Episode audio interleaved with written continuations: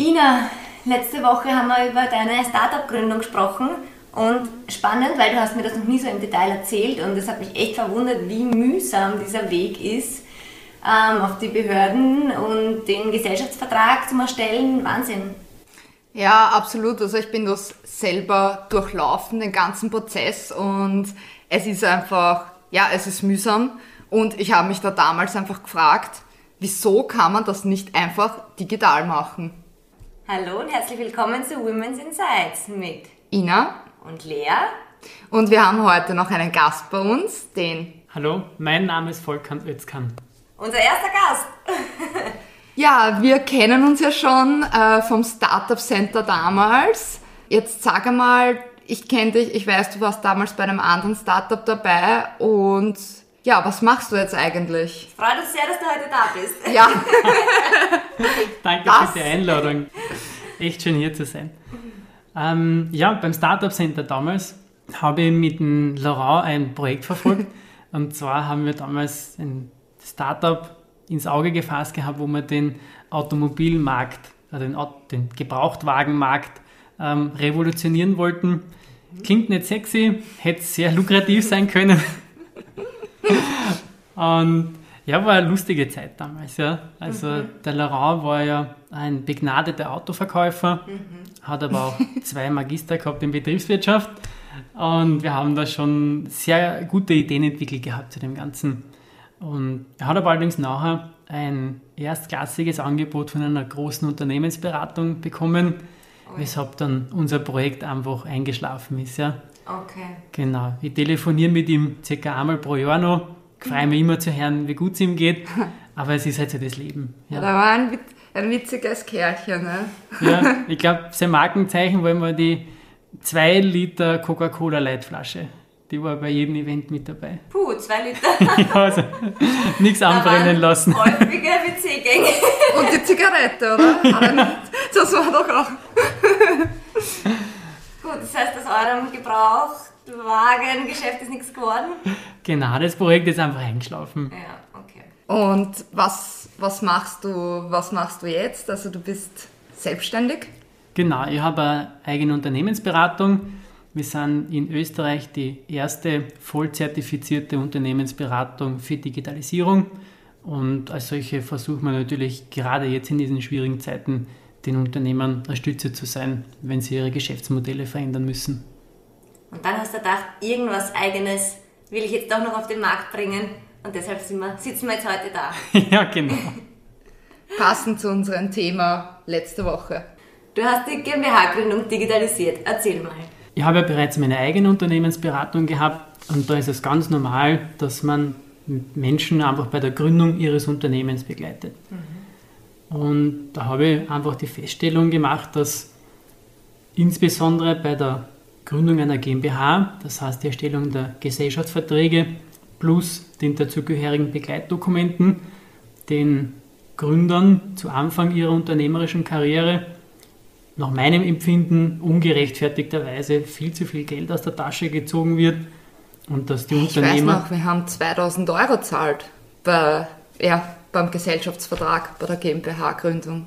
Genau. Wahnsinn. Ja, das sind auch die Standardsätze also man sagt, für eine gründungsprivilegierte GmbH zahlt man rund 2000 Euro. Genau, wir ja. Für eine nicht gründungsprivilegierte rund 5000 Euro. Und wenn man sich das anschaut, das sind in Wirklichkeit fast alles dieselben Copy-Paste-Verträge. Und dadurch entgeht eigentlich den Unternehmen schon sehr viel Kapital, das sie selbst zum Investieren und für den Aufbau ihres eigenen Unternehmens verwenden sollten. Mhm, genau. Und das ist eine Situation, die, mit der ich mich nicht abgeben wollte. Ähm, das Ganze liegt aber genau genommen sogar noch viel weiter zurück. Ich war ja damals Gesellschafter der Next GmbH, da war ich mit 10% daran beteiligt. Okay. Was Und ist die Next GmbH? Das war, wir haben eine App entwickelt zur Digitalisierung von Vertrauen und zur Steigerung von Umsätzen. Und wir haben dann ihre Track Record hinge hingelegt gehabt. Das heißt, wir haben innerhalb von fünf Monaten haben wir schon einen Verkehrswert von 2 Millionen Euro gehabt. Das ist durch eine Steuerberatungskanzlei festgestellt worden. Und wie ihr euch das sicherlich vorstellen kann, ist das natürlich nicht einfach für Unternehmen in so kurzer Zeit so viel Geld zu bekommen. Ja. Und unser Geschäftsführer ist dann leider geistig irgendwo abgebogen, hat dann sehr viel Geld abgehoben und wir haben das, wie das Ganze noch aufgeflogen ist, haben wir dann leider erst mitbekommen, was für einen schlechten Gesellschaftsvertrag wir gehabt haben. Also der hat da zum Beispiel Sonderrechte gehabt auf Geschäftsführung und er war nicht wirklich kooperativ und dann waren wir, ich glaube, es hat noch ein kurzes Zeitfenster gegeben, wo wir das Unternehmen vielleicht retten hätten können, aber nachdem er nicht wollte, waren wir Passagier und da haben wir auch sehr viel Geld verloren durch das Ganze. Ja. Mhm. Und wenn man jetzt diese Wut oder diese, äh, diese, diese negativen Gefühle mhm. nimmt mhm. und aber einfach kanalisiert und sagt, kann ich das denn verändern? Ja? Und habe ich das juristische Know-how und das technische Know-how, dann kann etwas Gutes entstehen. Und so war das eigentlich der Antrieb für die Entstehung von Elisa. Aber auch, noch, auch ein Mut muss dabei sein, oder? Ich denke mal, wenn man einmal gescheitert ist und wie du jetzt sagst, da finanzielle Verluste auch im Spiel waren, dass man dann trotzdem sagt, okay, ich starte, ich habe eine Idee und starte trotzdem nochmal ja. von neuem, oder? Das ist ja. Respekt. Ich, danke, ja. Ich glaube, das gehört einfach dazu. Also, wenn man sich das anschaut, die wenigsten Dinge im, im Leben funktionieren ja, wie wenn es gescriptet werden oder so, wie es der Bauplan einfach vorsieht. Also, man muss schon flexibel sein. Ähm, ich weiß, dass wir in unserer Gesellschaft einfach oft nur diesen Erfolg darstellen, aber da ist ja auch ganz viel stilles Leiden im Hintergrund, mhm, damit man wirklich mal erfolgreich wird. Ja? Hm. Und ich sage, der Erfolg besteht eigentlich darin, immer weiterzumachen. Ja? Und wenn Sie euch das am einfachsten vorstellen wollen würdet, ähm, stellt sich ein Labyrinth vor. Es gibt eine Methode, aus jedem Labyrinth rauszukommen. Gute Metapher. Ja, ja, du brauchst einfach nur mit der rechten Hand die Wand berühren und einfach durchgehen. Und irgendwann kommst du am Ende raus. Ja? So einfach ist es. Das ist, glaube ich, das ist bei allen so Startup-Gründern, äh, ja, es wird immer nur das Schöne nach außen irgendwie ja. dargestellt, jeder schreibt immer nur gut, aber dass man wirklich einen Leidensweg hat mit Höhen und Tiefen, das ist halt, kenne ich auch. Ja, ich finde, das macht den Erfolg dann auch umso schöner. Ja, das, das stimmt. Also, ich, ich denke mir auch, wenn es dann, es, es gibt dann so viel Selbstvertrauen, wenn man sagt, hey, ich habe diese, jene Hürde überwunden, da hat es bei der Programmierung Schwierigkeiten gegeben, da die Einbindung von einer Schnittstelle und, und, und. Und das wird aber eigentlich zu einem Sport. Also man ja. implementiert das und sagt einfach, ja, super. Und dann ist man teilweise wirklich überrascht, wenn was ohne Probleme, ja. ohne irgendwas funktioniert. Selten, aber es, ja. Das ist dann schon Fahrt, oder? Ja, das, da wird man dann misstrauisch. Das ist so, wo ist der Haken? Ja, ich, ich finde, das ist auch oft so, also ich merke es bei mir auch, man ist so richtig so, die ganze Zeit auch so unter Adrenalin, oder? Ja. Es ist so richtig so, ja. Genau. Aber man hat einfach das, das Glücksgefühl, wenn man dann auf einmal merkt, irgendwas funktioniert, man ist einen Schritt weiter. Und das ist, glaube ich, einfach eine tolle Sache, die man als Unternehmer bzw. als Entwickler wirklich hat, weil wir ja zum Beispiel neue Maßstäbe setzen. Wenn wir sagen, wir sind das einzige Unternehmen in Österreich, das was kann, aufgrund unseres Technologievorsprungs wird das sicherlich die nächsten fünf Jahre so bleiben, dann ist es einfach ein großes Glücksgefühl und gibt dann sehr viel große Zufriedenheit. Ja, und, und wie, wie, wie lange habt ihr an Elisa entwickelt? Also wie lange hat das gedauert, bis das am Markt, also das ist ja das Produkt. Ich glaube, das haben wir noch nicht erwähnt, oder? Elisa. Genau. Ja, genau, richtig, ja. Ah ja, Elisa. Ja, ähm, Entschuldigung, jetzt habe ich gespoilert. Ja. Okay, ja. Ähm, Erzähl also mal. das Produkt, was wir entwickeln haben, das ist die Elisa. Das ist die erste und einzige künstliche Intelligenz in Österreich zur automatisierten GmbH-Vertragserstellung.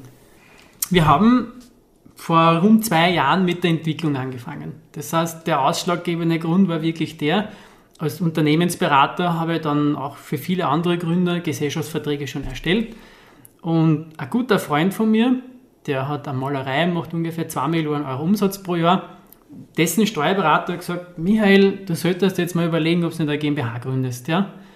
Und ähm, der hat dann auch mit dem Rechtsanwalt gesprochen von Michael und der Rechtsanwalt war natürlich voreilig und hat ihm eine sogenannte Gesellschafterklärung aufgesetzt, zwei Seiten zum Preis von 5000 Euro. Und da hat er eigentlich nur den Namen und die Adresse wow. und das Geburtsdatum eingetragen gehabt. Ja, und der Michael schickt mir das und sagt, na, Volkan, kannst du das nicht kontrollieren? Dann habe ich gesagt, na sicher. Dann habe ich ihm so gesagt, so, was er bei uns bekommen hätte. Und das habe ich natürlich wirklich wütend gemacht, weil ich mir gedacht habe, er ist ja ein richtig guter Freund von mir und da wird er vor jemand anderen unter Anführungszeichen so was angehauen. Ja. Und das war dann wirklich das, wo ich gesagt habe, mir reicht es jetzt. Mhm. Ja. Ich finde es unethisch, mhm. dass man sozusagen ähm, diese Informationsasymmetrie ausnutzt. Einfach, ich weiß was, aber nur gegen ganz viel Geld gebe ich es da. Ja. Und dadurch habe ich dann gesagt, okay, wir fangen an. Und die Entwicklung ist von Tag zu Tag besser geworden, neue Ideen dazugekommen und jetzt nach zwei Jahren haben wir ein wirklich einzigartiges Produkt, was sich sicherlich sehen lassen kann und was ein großer Gamechanger sein wird. Du hast vorhin jetzt kurz erwähnt, ähm, Österreichs erste Technologie, die GmbH Digitalisierung, das heißt, ihr seid die Ersten, die das in Österreich anbieten. Genau, richtig, ja. Wir sind okay. auf dem Level wirklich die Ersten. Wow. Also das ja. ist mega. Ja. Das ja. hätten wir braucht. Hätten es nicht ein bisschen schneller entwickeln können, hätten wir uns einen Haufen Kohle gespart. Ja. Und Zeit und, und Ärger. Zeit und Ärger. Also, was kann Elisa? Also, was kann Elisa? Ähm, Elisa ist in der Lage, aufgrund weniger Eingaben von einem Gründer sämtliche für eine GmbH-Gründung notwendigen Dokumente zu erstellen. Das heißt, im Vorfeld bekommt der Gründer ähm, die gesamte Rechtsberatung kostenlos. Das heißt, er kann sich das alles anschauen. Er braucht keinen Termin vereinbaren, weil es eh online und digital ist. Er schaut sich das an, kann in Ruhe mit seinen Partnern darüber reden, wie er das ausgestalten möchte, ohne dass im Hintergrund das teure Anwaltstaxameter läuft und klickt sie einfach durch. Und es ist überraschend für uns zu sehen, dass Nicht-Juristen in der Lage sind, in circa einer halben Stunde einen Gesellschaftsvertrag samt Begleitdokumente selbst zu erstellen. Und das ist natürlich für uns ein wirklich tolles Feedback, weil wir darauf geachtet haben und gesagt haben, wir möchten es benutzerfreundlich gestalten. Das soll so jemand mit ungefähr so quasi Matura-Abschlussniveau, der soll das bedienen können. Ja? Und mir macht es eine Riesenfreude zu sehen, mhm. Wie, wie einfach es ist in der Bedienung. Ihr habt ja den Link geschickt. Ja, ja. Und hast Zeit gehabt schon zum ja. Anschauen? Also ich finde es ich find's einfach, einfach genial. Also ich meine, ich bin jetzt, sage ich jetzt mal, ja, also ein bisschen kenne ich mich schon aus mit Digitalisierung, aber ich finde es wirklich, äh, es ist echt mega einfach. Also sehr benutzerfreundlich. Es ist sehr benutzerfreundlich, also man versteht es super gut und ja, also wie gesagt, ich hätte das sofort benutzt. Mich interessiert jetzt die ganze Zeit schon, warum Elisa? Wie seid ihr auf den Namen gekommen? Ähm, es ist so, wir wollen ja einen Avatar entwickeln. Das heißt, dass man interaktiver mit ihm sprechen kann und so weiter und so fort. Mm. Und es hat sich einfach gezeigt, ein Avatar muss weiblich sein. Ja. So, das ist einmal das Erste. Frauen an die Markt. Deswegen, deswegen ist der Volker bei Women's Insights. genau. Und, und, dann haben wir uns ein paar so einen Namen überlegt und, und der Name sollte ja eigentlich so zweisilbig sein, alles was länger ist, passt schon wieder nicht und so weiter und so fort. Und irgendwie hat es dann so eine engere Auswahl gegeben mit ein paar wirklich guten Namen. Ich habe leider so ein schlechtes Namensgedächtnis, die habe ich schon alle wieder vergessen. Kenne ich. Und irgendwie ist dann Elina übergeblieben, ja. Aha. Und ich habe aber, das war aber am Tag, bevor wir im Startup Center was präsentieren haben müssen. Und ich habe einfach meine Rede alles perfekt gekannt, ja. Nur der Name ist mir nie eingefallen, ja. dann habe ich einfach gesagt, gut, das muss was sein, das ich mir merken kann. Und Elisa, also Elisabeth und ähnliches, oder Lisa, ja. das ist dann doch eher, das ist familiär. Ich wollte mir einfach die Peinlichkeit ersparen, auf der Bühne da zu stehen und nachdenken ja, zu müssen. Wie heißt das jetzt? Den Namen. genau. Aber es ist sehr sympathisch und ich glaube, das, das spiegelt es einfach wieder. Ähm, es ist ja zum Beispiel, dass ja ähm, Frauen und Männer gleich gut sind in der Rechtsberatung, Steuerberatung, also in diesen gehobenen Dienstleistungen. Ich glaube, dass auch Elisa eine sehr moderne Form ist von Elisabeth.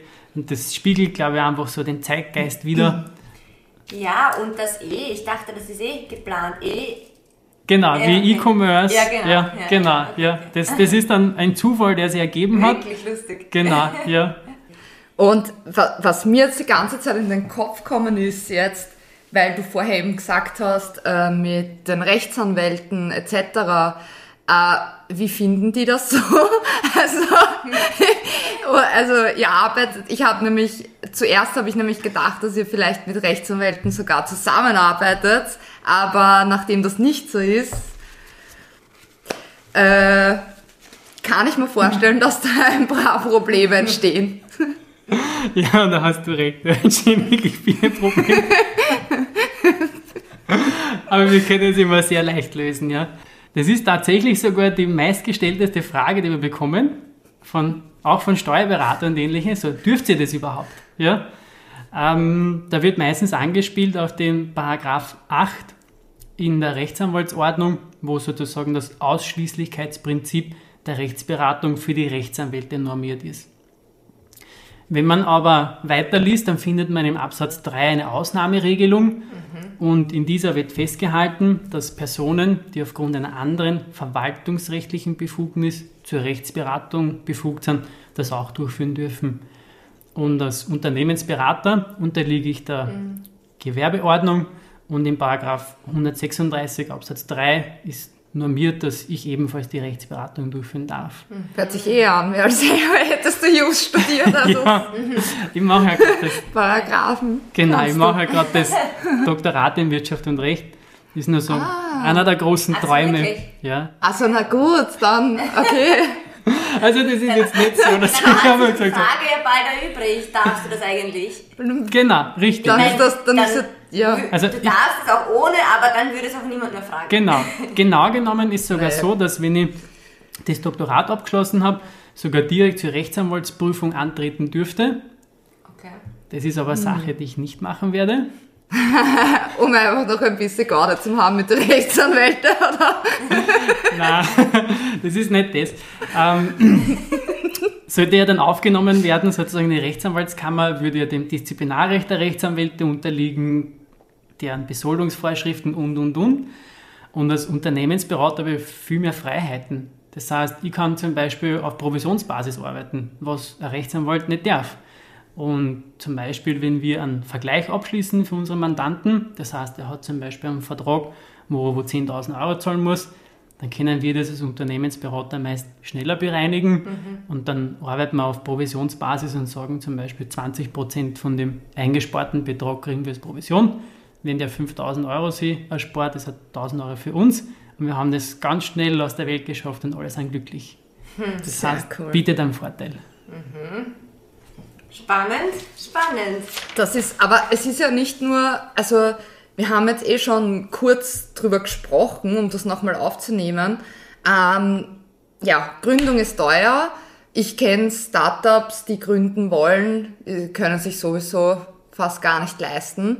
Und jetzt ist aber meine Frage, wie, wie, wie viel günstiger seid ihr oder wie schaut das aus? Wie sind eure Preise? Also, wir machen das wirklich zum Bruchteil. Also, wir wollen da sozusagen auch den Leuten etwas zurückgeben. Und wenn man jetzt die Relationen vergleichen wollen würde, dann ist es so für einen GmbH-Vertrag, also für einen Gesellschaftsvertrag, den man bei einem Rechtsanwalt so 2000 Euro zahlt, zahlt man bei uns in der Größenordnung rund 500 Euro. Das Wow. heißt, wir haben da einen komparativen Vorteil, weil wir da einfach eine neue Technologie einsetzen. Ja. Und wir haben ja beide Wirtschaft studiert. Wir Ja. wissen, wir könnten ja mit 1500 noch immer das ins Rennen gehen und hätten ein gutes Geschäft gemacht. Nein, aber wir haben eine große Vision. Wir sehen das auch, dass wir der Gesellschaft etwas zurückgeben wollen. Und dadurch haben wir wirklich niedrige Preise. Ja. Wahnsinn. Ja, das, das ist super und das läuft dann alles automatisch ab. Also der User gibt seine Daten ein und dann wird das eben wirklich automatisch auch so. Genau, richtig. Also es ist so, dass der User sich seine Daten eingibt, er liest die Erklärungen durch, kann jederzeit zwischenspeichern, sich mit seinen Mitgründern einfach austauschen, weil muss man ja oft Entscheidungen treffen und Na sagen, sicher, ja. wie wohl man Aufgriffsrechte und Erbschaft regeln. Ja? und so weiter und so fort. Das sind ja auch Dinge, die sehr das persönliche Leben betreffen, mhm. weil vielleicht hat einer schon Kinder, der andere will Kinder, der andere hat vielleicht überhaupt keinen Kinderwunsch. Das fließt ja alles mit ein. Und man sucht sich das einfach aus, Schritt für Schritt, wie in einem Buffet. Mhm. Ja, wir bieten euch alles und jeder nimmt das, was er mag. Und zum Schluss braucht man nur mehr die Kreditkartendaten eingeben und die Dokumente werden automatisch erstellt. Und was glaubt ihr, wie das angenommen wird? Weil natürlich ein Wahnsinn, ähm, die Digital dass das digitalisiert wird. Nur kann ich mir vorstellen, dass da doch noch eine, eine Barriere ist, dass man das digital macht, anstatt zu einem Rechtsanwalt zu gehen. Oder? Könnte ich mir vorstellen. Ja, da hast du wirklich recht. Das ist einer der Problemfelder, die wir identifiziert haben. Ähm, warum gehen die Leute zum Rechtsanwalt? Das kommt noch aus einer Zeit, wo es kein Internet gegeben hat. Das heißt, wenn man damals ein Unternehmen gründen wollte, hat man sich umgeschaut und umgehört und gesagt, wer könnte denn da eine Ahnung haben? Ja? Ähm, damals war die Wirtschaftskammer noch so ein, wirklich ein Dinosaurier als Verwaltungsapparat. Und dann ist man zum Rechtsanwalt gegangen. Das war sozusagen der einzige Schreibkundige, wenn man das so böse formulieren will. Und das hat sich in den Köpfen der Leute manifestiert. Ja? Mhm. Mittlerweile gibt es Internet, mittlerweile gibt es moderne Technologien und das wird für uns eine große Herausforderung werden, den Menschen zu zeigen, mhm. dass die Technologie unaufhaltsam ist und sie gut ist. Und wir sehen ja zum Beispiel im internationalen Vergleich, dass es schon Staaten gibt, da werden Haftbefehle von Computern erlassen. Ja? So. Scheidungsurteile automatisiert gefällt. Ähm, zum Beispiel ist es in den Benelux-Staaten so, dass wenn Sie sich scheiden lassen wollen, können Sie sich aussuchen, ob Sie vor einen menschlichen Richter gehen oder die Daten mit einem Rechtsanwalt. Ja, oder ob Sie die Daten gemeinsam mit einem Rechtsanwalt eingeben und der Computer entscheidet über die Scheidung. Und Sie werden es nicht glauben, über 80 Prozent entscheiden Sie für den Computer. Nein, aber das finde ich schon heftig, weil gerade bei solchen Entscheidungen ein Richter, der muss doch ein empathisches, das muss doch dabei sein, oder? Als Komponente für die Entscheidung.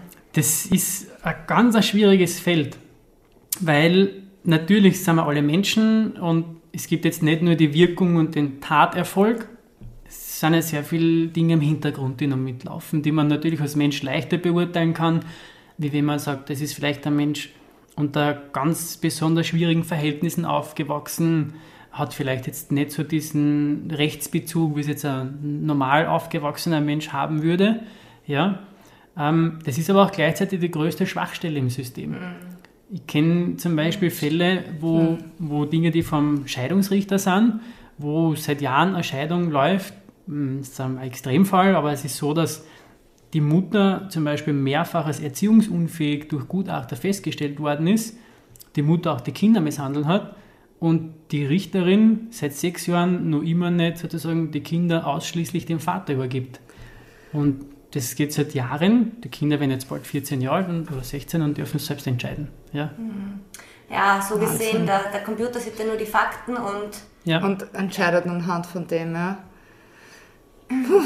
Ja. Jetzt sind wir ein bisschen abgedriftet in, ja. ja. zur Entscheidung. Jetzt sind wir wieder beim Beziehungsthema rein. Wir kommen ja. immer dazu. Immer, immer wieder kommen wir dazu, sogar wenn wir eigentlich über Unternehmen reden wollen. Ähm, ja, ja ich, ich hätte noch eine spannende Frage. Mhm. Ähm, und zwar, wir haben ja äh, beim Marshpad einen Investor dabei mhm. und haben dementsprechend auch einen Syndikatsvertrag dann äh, machen lassen. Also wir mussten den Gesellschaftsvertrag natürlich anpassen, plus einen Syndikatsvertrag. Ein Syndikatsvertrag? Genau, ein Syndikatsvertrag, ja.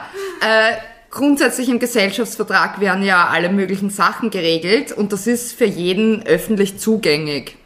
Ähm, Im Syndikatsvertrag schreibt man eigentlich Sachen rein, wo man nicht möchte, dass das an die Öffentlichkeit gelangt. So. Und jetzt ist meine Frage, kann man, weil dafür haben wir natürlich mehr bezahlt und zwar zwischen 5.000 und 6.000. Kann man das zum Beispiel bei euch auch machen oder ist das überhaupt notwendig? Mein Die Frage ist nicht so leicht zu beantworten. Das heißt, ähm, von der rechtlichen Seite her bräuchte man eigentlich keinen Syndikatsvertrag. Er hat sogar gewisse Nachteile. Wenn man zum Beispiel gewisse Vereinbarungen in den Gesellschaftsvertrag reinschreibt, dann haben die sogenannte absolute Wirkung. Das heißt, wenn ein Vertragspartner vertragsbrüchig wird, dann wird alles wieder rückabgewickelt. Wenn aber die gleiche Bestimmung sozusagen im Syndikatsvertrag drinnen steht, hat das nur sogenannte schuldrechtliche Wirkung. Und da gibt es sozusagen Ausgleichszahlungen und die Sache ist erledigt. Das heißt, vom rechtlichen Standpunkt her ist er schwächer und dementsprechend nicht so gut. Ähm, was uns betrifft, ist es so, dass wir sozusagen erst am Anfang stehen. Ja? Wir mhm. haben zwar großen Wert darauf gelegt, dass unser Produkt sehr benutzerfreundlich ist, aber wir müssen ja erst tatsächlich den Beweis antreten, mhm. dass Menschen unser Produkt gerne benutzen und sich durch diese 8 plus 1 Bildschirme durcharbeiten können.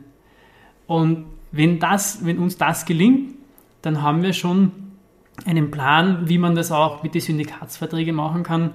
Und ich kann da jetzt schon das Versprechen geben, das wird nicht wesentlich teurer werden dadurch. Das ist das, was ich hören wollte. Vielleicht braucht man es ja trotzdem nochmal irgendwann. Naja, sicher, ja. Und wie viele seid ihr da im Team? Ähm, also Projektverantwortlicher bin ich. Mhm. Und es ist so, dass ich mit einem Entwickler zusammenarbeite. Der hat dann nochmal sein eigenes Entwicklerteam. Das heißt, ähm, das haben wir 1 plus 5 okay. von seiner Seite her. Also dementsprechend ist das Kernteam, kann man sagen, besteht aus sieben Personen. Mhm. Und anlassbezogen, je nach Abschnitt ist es ja so, dass man vielleicht zum Beispiel einen Grafiker extra dazu anstellen muss. Also mhm. dann nehmen wir für den Sprint noch einmal ähm, eine Adaptierung des Teams, genauso wie wir es brauchen für das nächste Zwischenziel. Wenn der gut ist, der Grafiker zum Beispiel, dann holt man wieder, wenn man braucht. Und wenn nicht, dann wird einfach der nächste Next nachgeladen und darf sein Glück versuchen. Ja. Also ich bin jetzt keine Grafikerin, aber wenn es mit Marschbett scheitern sollte, gell, dann melde ich mich bei dir wegen einem Job. Gerne, ich weiß zwar noch nicht, was ich da machen könnte, aber... Elisa, in, in real life. ja. Ja. Ähm, ah ja, genau, okay. Das ist dann auch ein Thema, was dann noch geplant ist, nehme ich an, oder? Weil alles auf einmal also genau. in der Zeit habt ihr die GmbH digitalisiert. Ja, genau. Ja, okay, und es gibt ja noch andere Rechtsformen, wie die Ina jetzt gerade gesagt genau. hat, die OG, genau. Ja, ja. Entschuldigung, ich spring so, ich bin, ich bin so, ich bin heute so, ja, ich bin heute so nervös und ich, ich bin brenne. Ja, es ist auch wirklich so. Also wir haben uns aus einem weiteren Grund für die GmbH entschieden, weil es mit Abstand die Königsdisziplin ist mhm. im Gründungsprozess.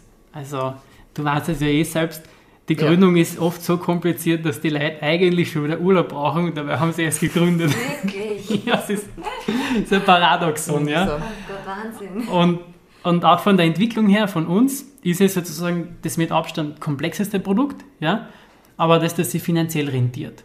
Mhm. Weil für eine OG-Gründung, jetzt ohne das beurteilt zu haben, aber da würde man wahrscheinlich so in der Größenordnung von 100 Euro plus minus liegen wenn wir sagen würden, wir gehen auf die Einzelunternehmen, dann wird man wahrscheinlich irgendwie so 10 bis 15 Euro oder so. Also das sind ja Kleinstbeträge, ja.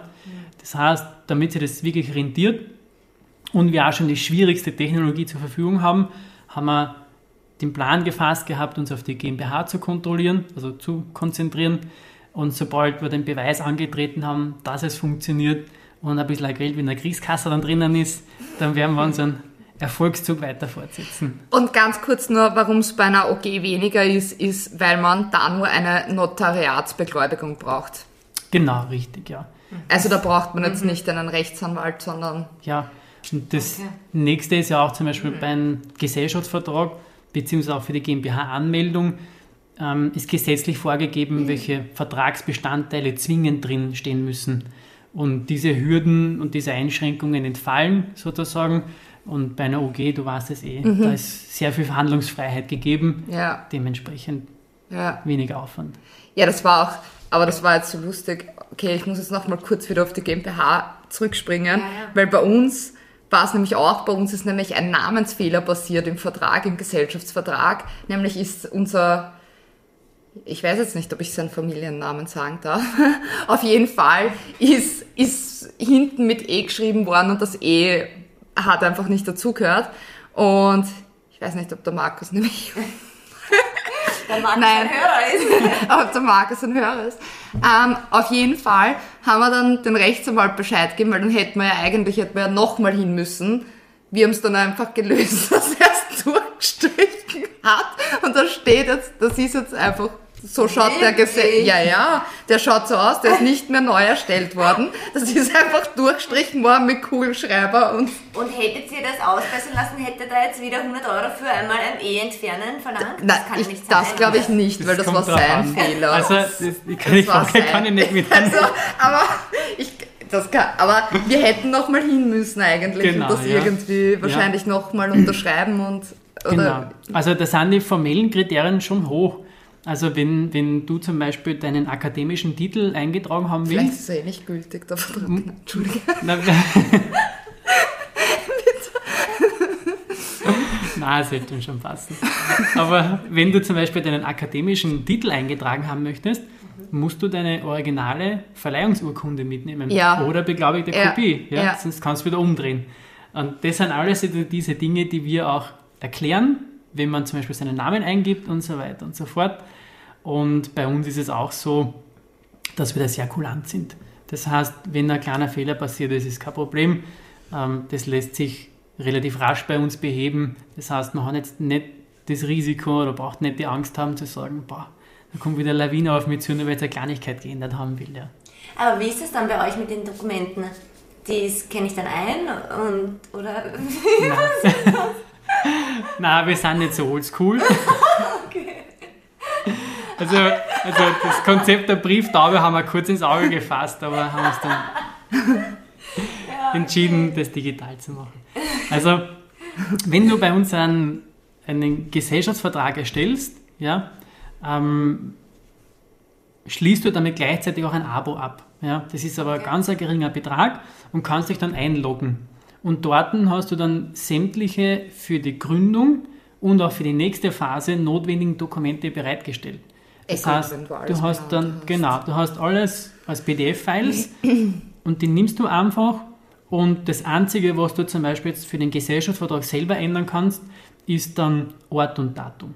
Weil es kann ja sein, dass ihr euch ausmacht, nächste Woche Montag trefft ihr euch beim Notar, irgendjemand wird krank, ihr müsst es um eine Woche verschieben, dann könnt ihr das selber ändern, den Notar einfach schicken, der kriegt eine PDF-Datei, fertig. Und da haben wir halt einfach, sind wir in der Planung, dass es noch weitere ähm, Dokumente einfach geben wird, sowas wie die ähm, Einberufung der Generalversammlung und so weiter und so fort. Und das braucht man auch nicht ausdrucken, sondern da druckt man einfach auf Senden, dann wird das alles an die Zentraldruckerei von der Post geschickt und als eingeschriebener Brief übersendet. Das heißt, mhm. nichts ausdrucken, nichts unterschreiben, wow. nichts einscannen. Erklär vielleicht kurz, was die Generalversammlung ist. Ja, das klingt vielleicht ein bisschen ungewohnt, aber das ist das, wo sich die Gesellschafter einer GmbH treffen. Das muss mindestens einmal im Jahr sein, zumindest um die Bilanz zu bestätigen. Und da werden einfach Entscheidungen getroffen. Wie will man die GmbH für das nächste Jahr ausrichten? Ähm, was sind vielleicht große Investitionen? Welche Gewinne will man ausschütten? Welche Rücklagen? Nimmt man neue Gesellschaften auf? Und so weiter und so fort. Mhm.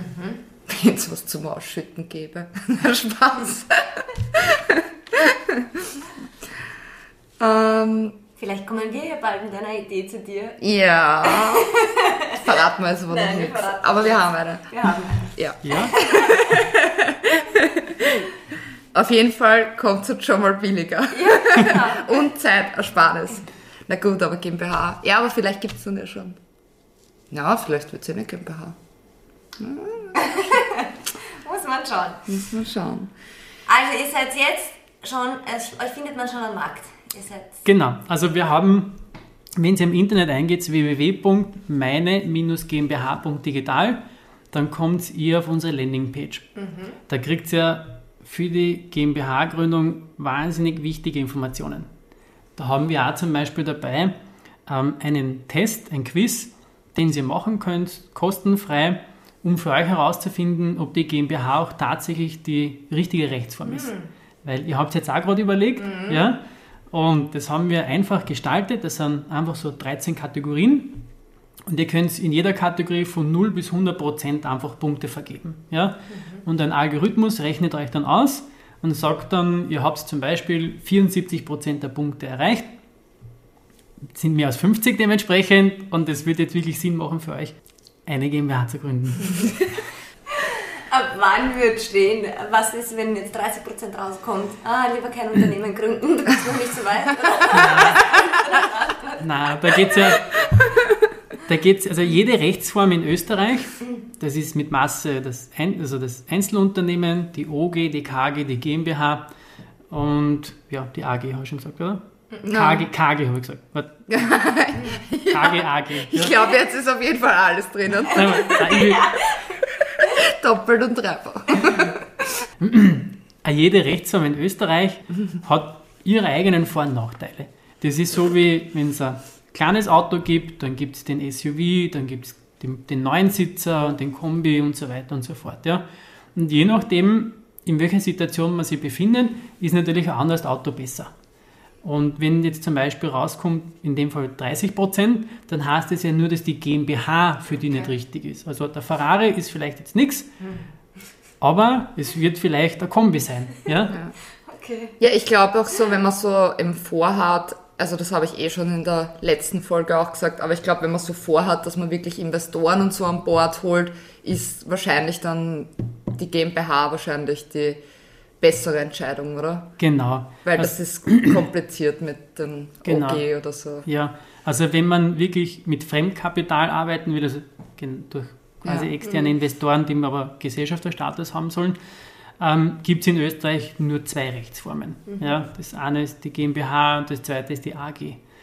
Die AG ist aber so kompliziert und braucht so viel Stammkapital. Ja, gut, das kann man so Das zahlt sich nicht aus. Ja, also da müsste man mindestens 10 Millionen Euro Umsatz jährlich machen, dass man vielleicht drüber nachdenkt. Ja.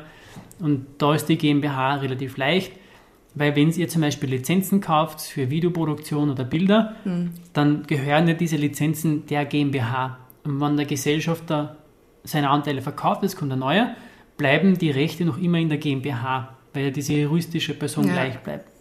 Und bei einer OG, bei einer KG ist schon schwieriger, weil wenn jetzt jemand ausscheidet, dann nimmt er diese Rechte mit und die sind aber nicht so leicht übertragbar und kann dann hinten auch, speziell wenn es um geistiges Eigentum geht, zu echt schlimmen Kosten führen, ja, die man so nicht am Bildschirm gehabt hat. Spannendes Thema, sehr interessant, sehr coole Idee. Ja, wir haben auf jeden Fall noch eine Überraschung für euch. Und zwar Oh. könnt ihr nämlich unten schauen bei unserer Folge. In den Shownotes. Ja. Äh, und zwar haben wir einen 10% Gutschein für euch. vom Volkern für eine Gründung. Einer GmbH. Genau. Perfekt. Also Ähm, wenn ihr jetzt gehört habt und dabei seid, eine, eine Unternehmen zu gründen, daran denkt, eine GmbH zu gründen, dann schaut mal auf. www.meine-gmbh.digital. super. Und mit dem Code Women's Insights bekommt ihr 10%. Genau, richtig. Ja, super. Vielen, vielen Dank, Volkern. Dankeschön. Es hat uns sehr gefreut. Spannendes Thema. Vielleicht laden wir dich nochmal irgendwann dann ein, wenn wir wieder irgendwas wissen möchten. Ja, wie es so läuft, du musst Ja. uns updaten. Hm, Würde mich, würd mich wirklich freuen, ja. Wenn das wieder so ein lustiger Abend wird wie heute, kommen wir wirklich gern. Sehr, sehr schön. Sehr schön. Gut. Dann, bis dahin, Ciao. alles Gute. Tschüss, Papa.